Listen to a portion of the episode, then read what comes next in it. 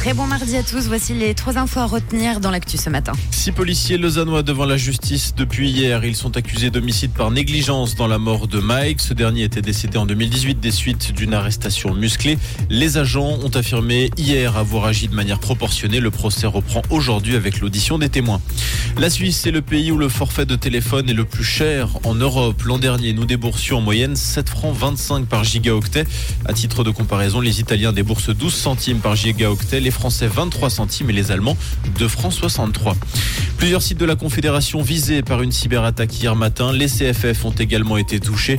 Le groupe No Name serait responsable, un groupe qui s'en prend majoritairement aux pays qui soutiennent l'Ukraine dans le conflit.